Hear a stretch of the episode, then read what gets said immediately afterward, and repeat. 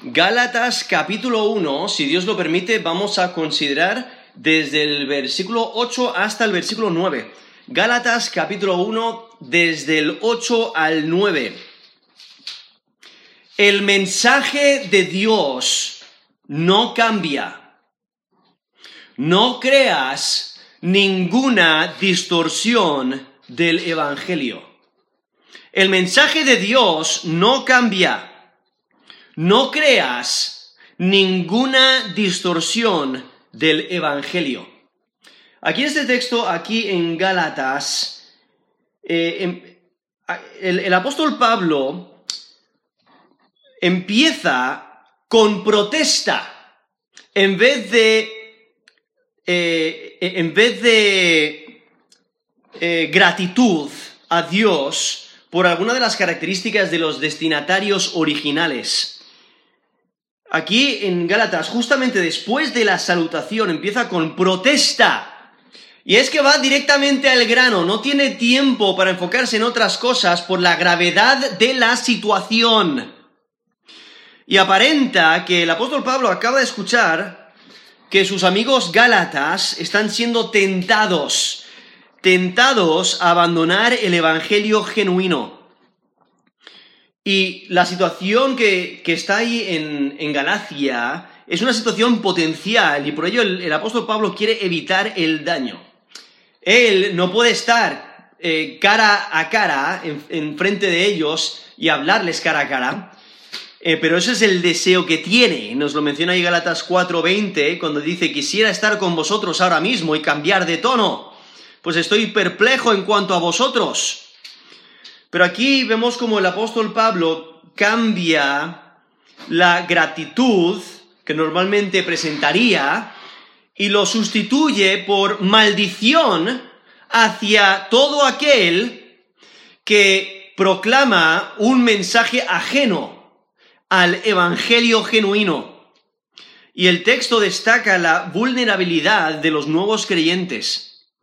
Y es que los que han profesado la fe en Galacia están siendo tentados a cambiar el verdadero evangelio que Pablo les predicó por uno falso.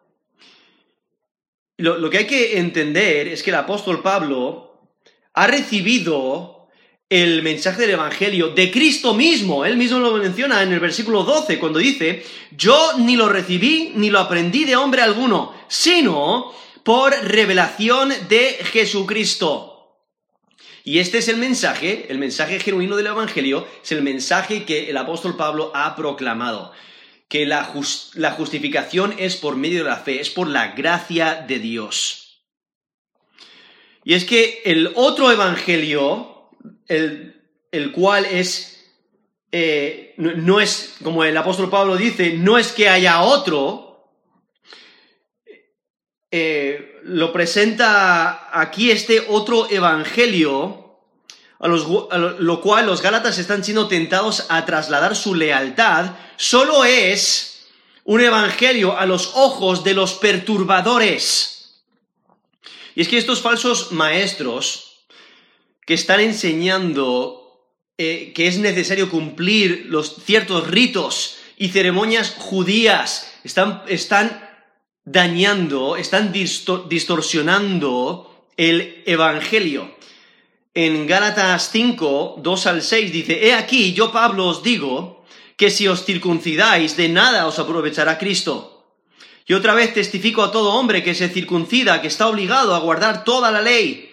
De Cristo os desligasteis, los que por la ley os justificáis, de la gracia habéis caído pues nosotros por el Espíritu aguardamos por fe la esperanza de la justicia, porque en Cristo Jesús ni la circuncisión vale algo, ni la incircuncisión, sino la fe que obra por el amor. Sos Galatas 5 del 2 al 6, donde ahí vemos como el apóstol Pablo eh, presenta la insensatez de creer que las obras o el seguir las leyes eh, mosaicas eh, te pueden dar mérito para con Dios para recibir la salvación.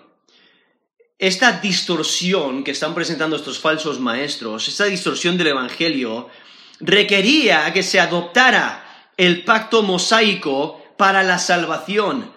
Por eso ese texto que acabo de leer ahí en Gálatas 5.4 dice, de Cristo os desligasteis los que por la ley os justificáis, de la gracia habéis caído. Entonces cuando confían en, en sus propios méritos, cuando confían en seguir eh, la ley a rajatabla en las obras, de repente ya no se basa en la gracia. Entonces intentan justificar con sus obras, pero la salvación no es por obras, sino que es por la fe. En Gálatas 2.16 dice, sabiendo que el hombre no es justificado por las obras de la ley, sino por la fe de Jesucristo nosotros también hemos creído en Jesucristo para ser justificados por la fe de Cristo y no por las obras de la ley.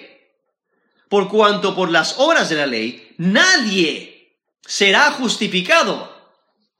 No, es el Evangelio genuino. No puedes ser justificado por medio de las obras.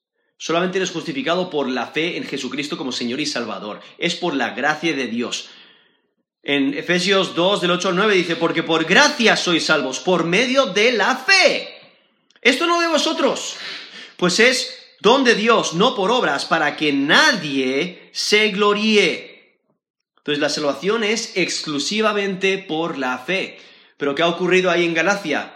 Que algunos han, eh, se han entrado encubiertamente y están enseñando eh, doctrina falsa están enseñando que el, que el Evangelio, para ser salvos, es necesario añadir la ley mosaica.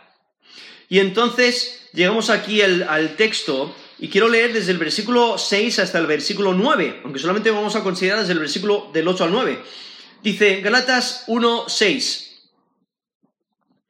Estoy maravillado de que tan pronto os hayáis alejado del que os llamó por la gracia de Cristo para seguir un evangelio diferente.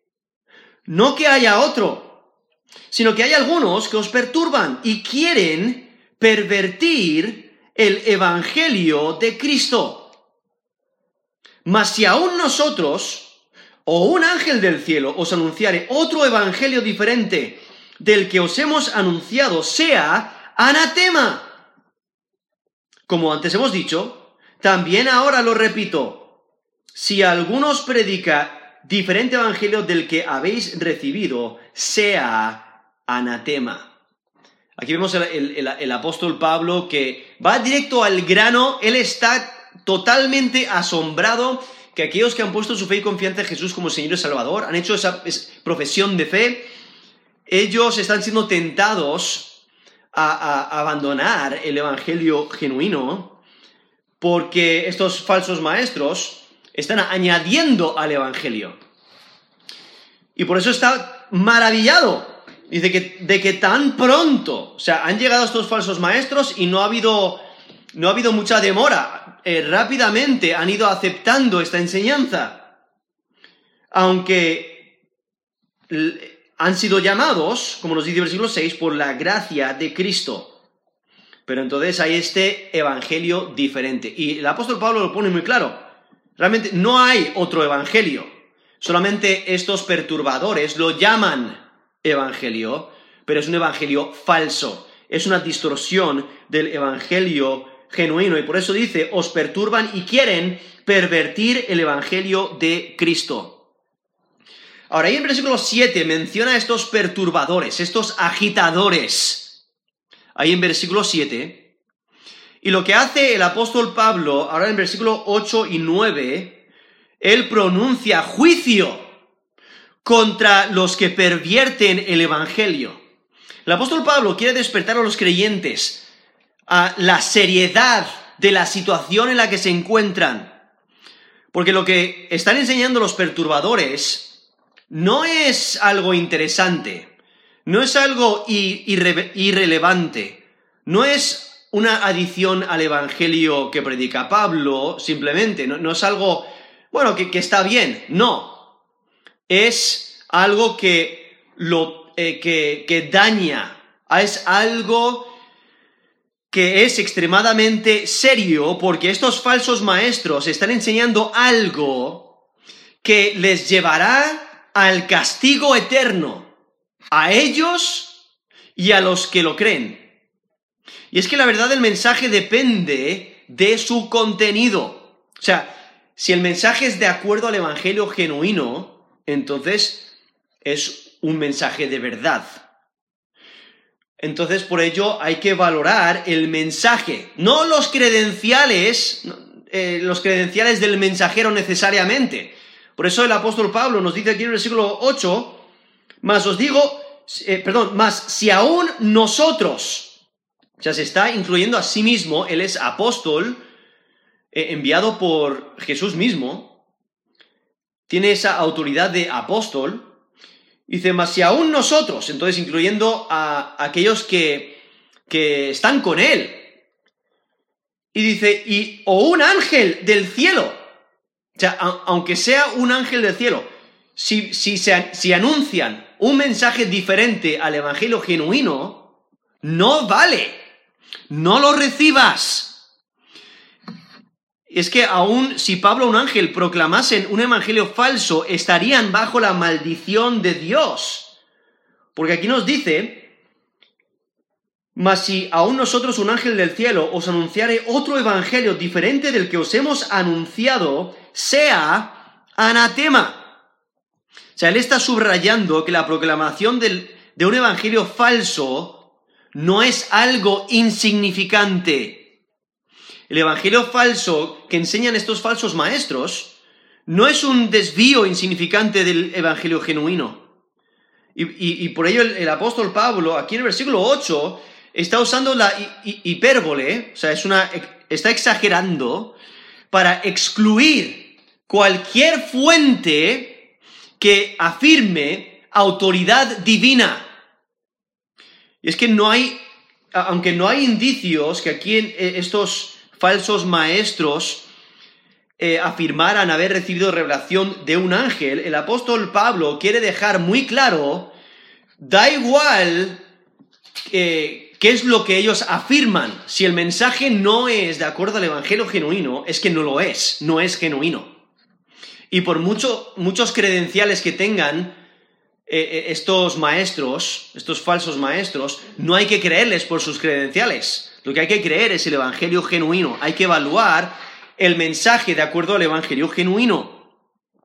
Y por ahí el apóstol Pablo se incluye a sí mismo y a sus acompañantes y aún, para, para exagerar un poquito más, para enfatizarlo un poquito más, incluye aún a los ángeles para realzar la naturaleza incambiable del Evangelio. O sea, el Evangelio genuino no se cambia.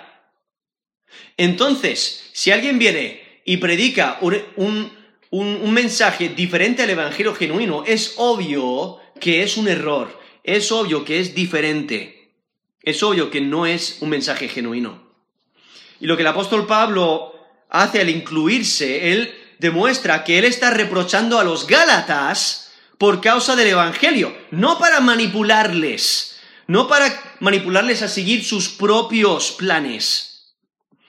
Pero lo que los los perturbadores están haciendo, están usando el Antiguo Testamento para su propio beneficio y están argumentando la necesidad de la circuncisión para la salvación o de diferentes eh, ritos de la ley mosaica para ser salvos. Entonces, lo que están diciendo es que no puedes ser salvo si no, si no sigues la ley de Moisés. Y entonces por ello el apóstol Pablo está enfatizando eh, esta idea de que da igual quién anuncia el mensaje, si el mensaje no, no es de acuerdo al evangelio genuino, no lo creas.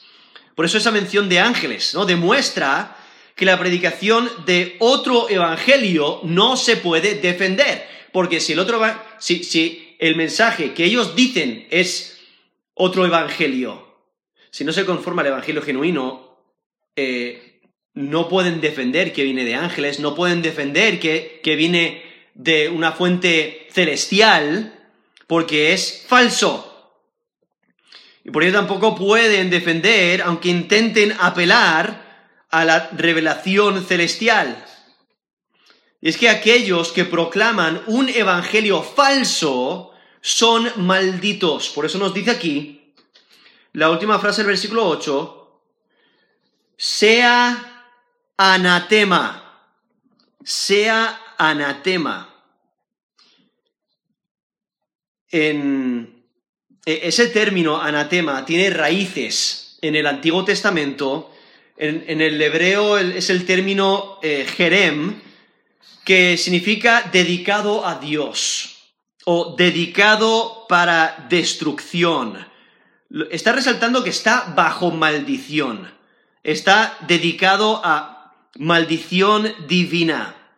Y en el Antiguo Testamento tenemos textos como por ejemplo Levítico, Levítico 27 del 28 al 29 dice, pero no se venderá ni se rescatará ninguna cosa consagrada, o sea, es dedicada a Dios.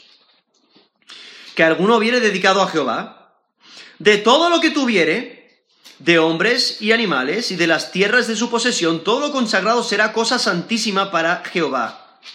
Ninguna persona separada como anatema podrá ser rescatada, indefectiblemente ha de ser muerta. ¿No? Eso es Levítico 27 del 28 al 29.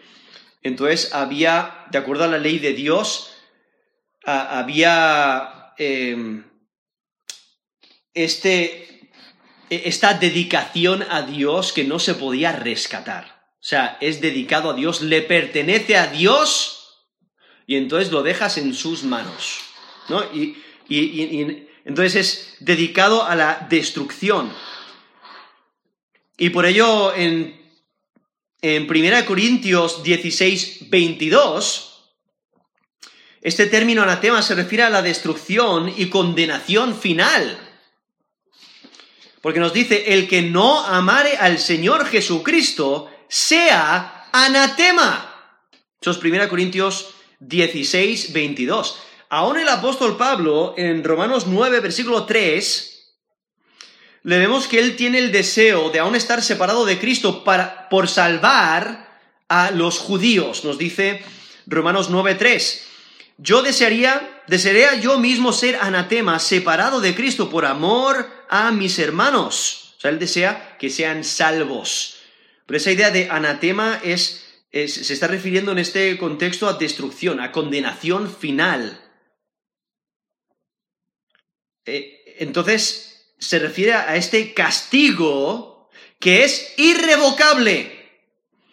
Y el castigo que es irrevocable es para, aquí en Galatas 1, 8 y 9, es para aquel que proclama otro evangelio. O sea, el que proclama otro evangelio recibe un castigo irrevocable.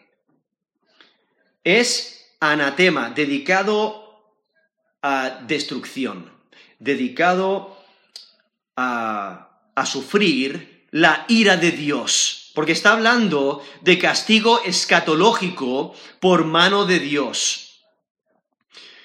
Lo que está claro es que el apóstol Pablo, él no cree que los oponentes sean creyentes, porque predican un evangelio falso, están distorsionando el evangelio genuino. Por eso nos dice la última frase del versículo 7, quieren pervertir el Evangelio de Cristo. Aún el apóstol Pablo puede que esté pensando en la ley, específicamente en Deuteronomio, cuando dice que un falso profeta que predica apostasía, que es la idea de cambiar de lealtad o, un acto de rebelión o rechazo, de abandono de lo que se ha creído, un profeta que predica apostasía debe de morir. Quiero leer el texto, es un poquito largo, pero creo que es importante. En Deuteronomio 13, del 1 al 11, vemos esta idea. O sea, un profeta que, que eh, predica y comparte un mensaje que intenta cambiar la lealtad de las personas hacia el, del Dios genuino a los dioses falsos, es, debe ser muerto, o sea, le deben de matar. Nos dice Deuteronomio 13, 1. Cuando se levantare en medio de ti profeta o soñador de sueños y te anunciare señal o prodigios, y si se cumpliere la señal o prodigio que él te, anunció diciendo, Vamos en pos de dioses ajenos, que no conociste y sirvámosles. No darás oído a las palabras de tal profeta, ni a tal soñador de sueños, porque Jehová vuestro Dios os está probando, para saber si amáis a Jehová vuestro Dios con todo vuestro corazón, con toda vuestra alma. En pos de Jehová vuestro Dios andaréis, a él temeréis, guardaréis sus mandamientos y escucharéis su voz. A él serviréis y a él seguiréis.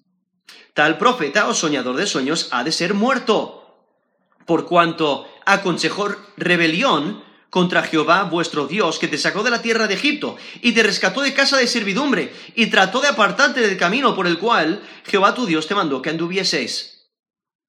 Y así quedarás el mal de en medio de ti. Si te incitare tu hermano, hijo de tu madre, o tu hijo, o tu, tu hija, tu mujer, o tu amigo íntimo, diciendo en secreto, vamos y sirvamos a dioses ajenos, que ni tú ni tus padres conocisteis, de los dioses de los pueblos que están en vuestros alrededores, cerca de ti o lejos de ti, desde un extremo de la tierra hasta el otro extremo de ella, no consentirás con él, ni le prestarás oído, ni tu ojo le compadecerá, ni le tendrás misericordia, ni lo encubrirás, sino que lo matarás.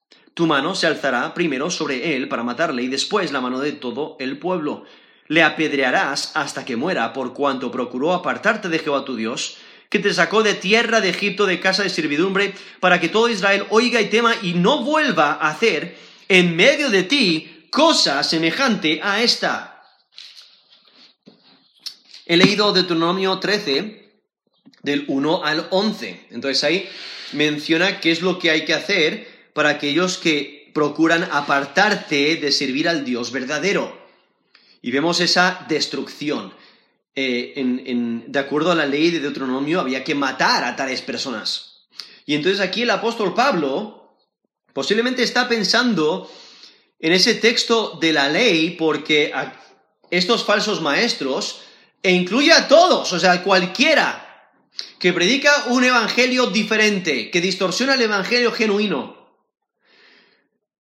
merece castigo eterno, merece la muerte, esa dedicación a la destrucción. Porque no está hablando de excomunicación, no está hablando de disciplina en la iglesia.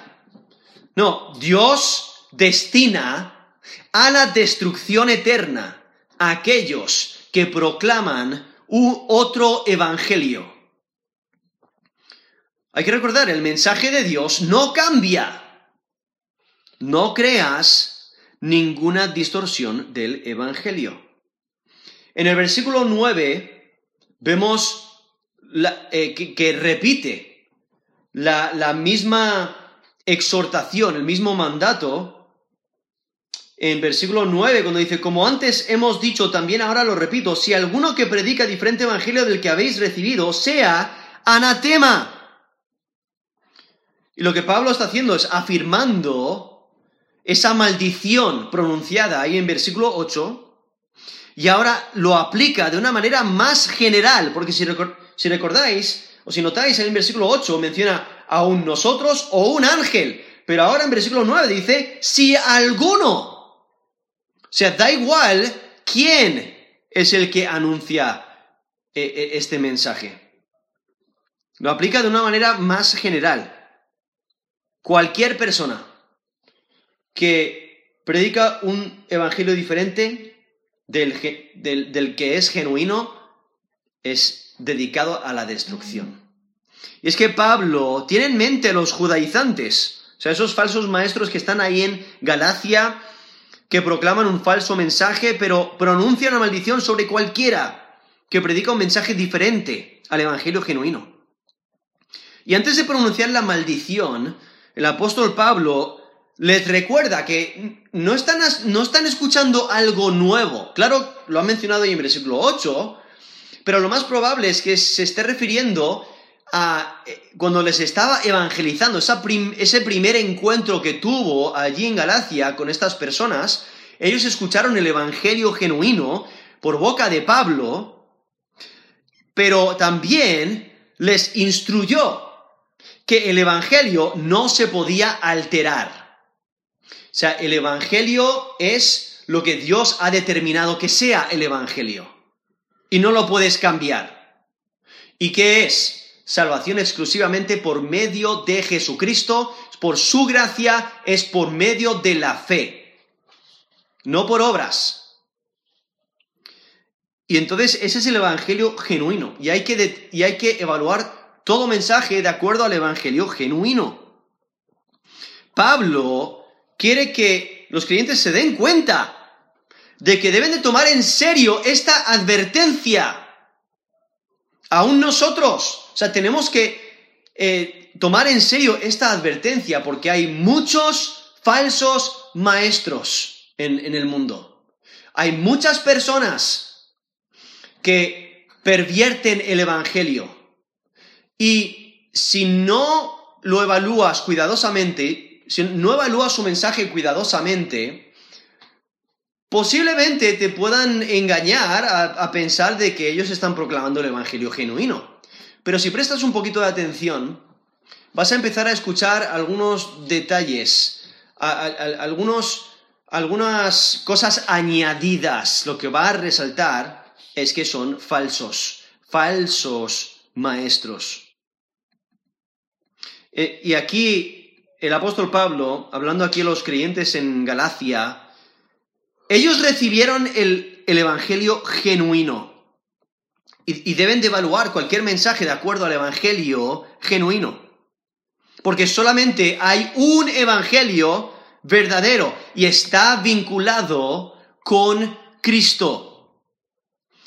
Ahora, pensemos de, de esta manera. Si la maldición se puede aplicar al apóstol Pablo, se puede aplicar a un ángel por proclamar un evangelio diferente, sin duda, cualquier otro que predica un evangelio diferente será maldito.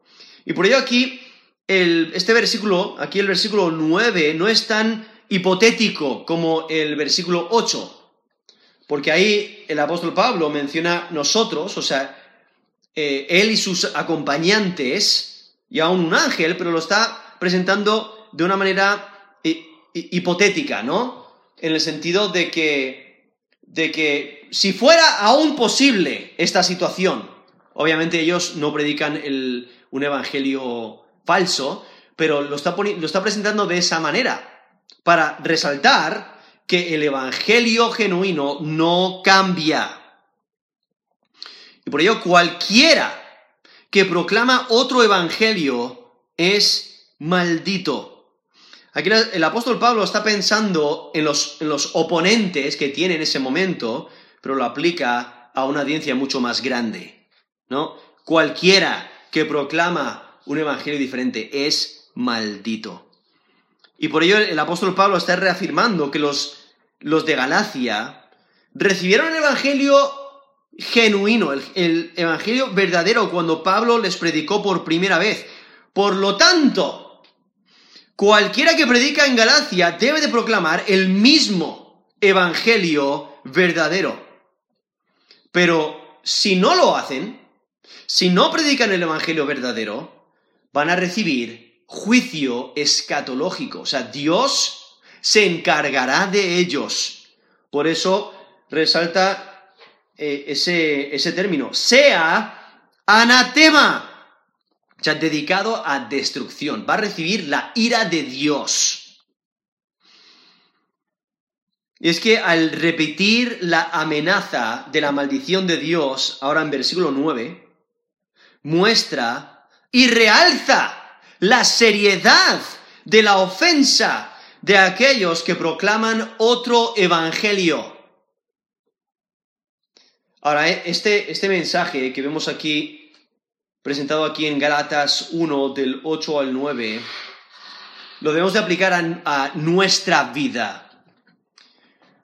Nosotros debemos de evaluar cada mensaje que escuchamos para asegurarnos que se conforma a las escrituras, que es de acuerdo a la sana doctrina, que es de acuerdo al evangelio genuino. Entonces, ten cuidado. Presta atención.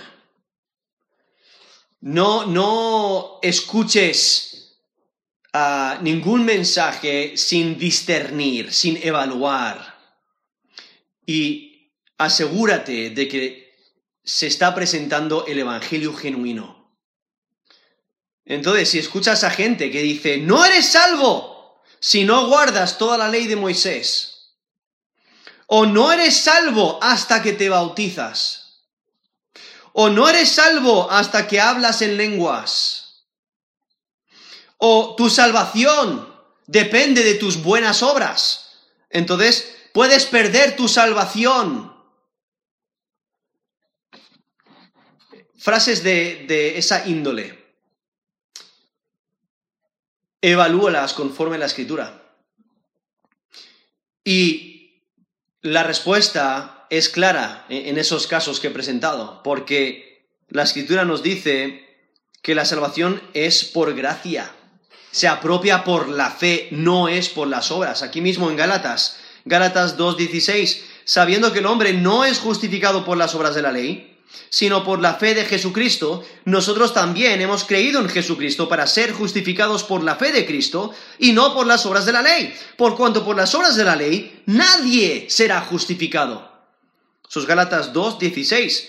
Efesios 2, del 8 al 9. Porque por gracia sois salvos, por medio de la fe, y esto no de vosotros, pues es don de Dios, no por obras, para que nadie se gloríe. Sus Efesios 2, del 8 al 9.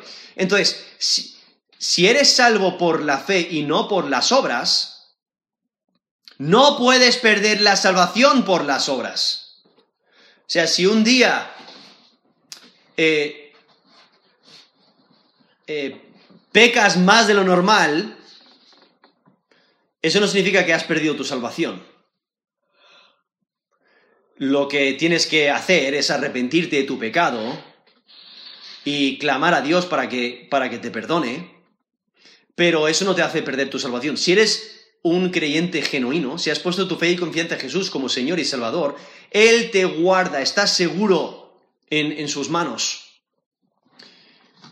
Hay esa, esa certeza de salvación porque la, como, como resalta Hebreos, Hebreos constantemente resalta que Cristo murió una vez por todas y porque Él murió una vez por todas, ya no hay más necesidad de pagar por los pecados. Entonces no intentes hacerlo por tus obras, no intentes pagar por tus propios pecados, porque no puedes, no es por medio de tus obras. En Hebreos 10, 10 dice, en esta voluntad somos santificados mediante la ofrenda, del, la ofrenda del cuerpo de Jesucristo hecha una vez para siempre.